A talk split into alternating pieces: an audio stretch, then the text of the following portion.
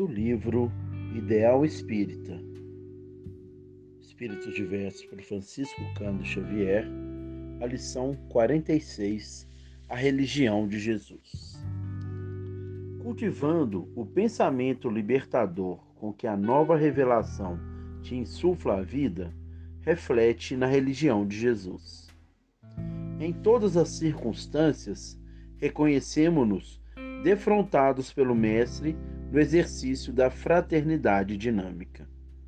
Indubitavelmente, asseverou ele não ter vindo para destruir a lei, e sim para, para dar-lhe cumprimento. E executou-a, substancializando-lhe os enunciados na ação construtiva, com que lhe ampliou todos os preceitos em luzes de ensino e afirmação de trabalho. Não levantou qualquer santuário de pedra, não fomentou discussões teológicas, não instituiu pagamento por serviços religiosos, não criou amuletos ou talismãs, não consagrou parâmetros e nem traçou rituais. Ao revés, ajustou-se à comunidade, empenhou de soerguimentos e sustentação do homem integral amparando-lhe corpo e alma.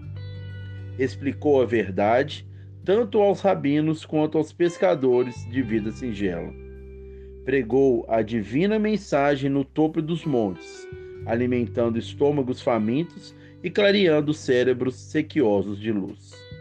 Socorreu mulheres infelizes e crianças abandonadas.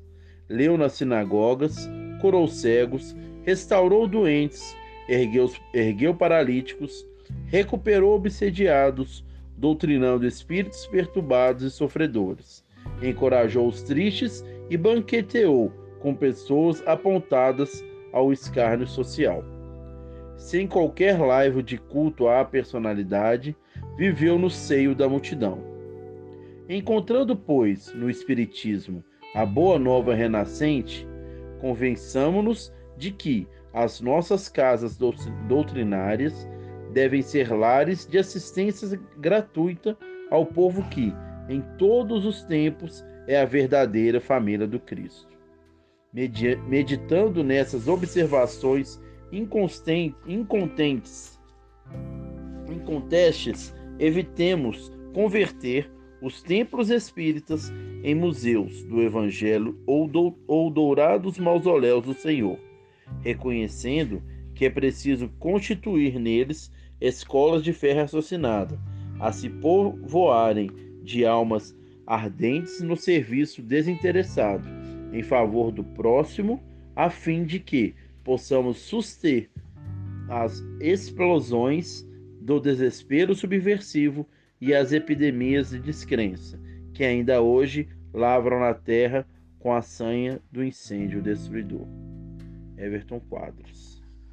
Que Deus nos abençoe e nos auxilie no clarear de ideias. Luz e paz para todos nós. Que assim seja.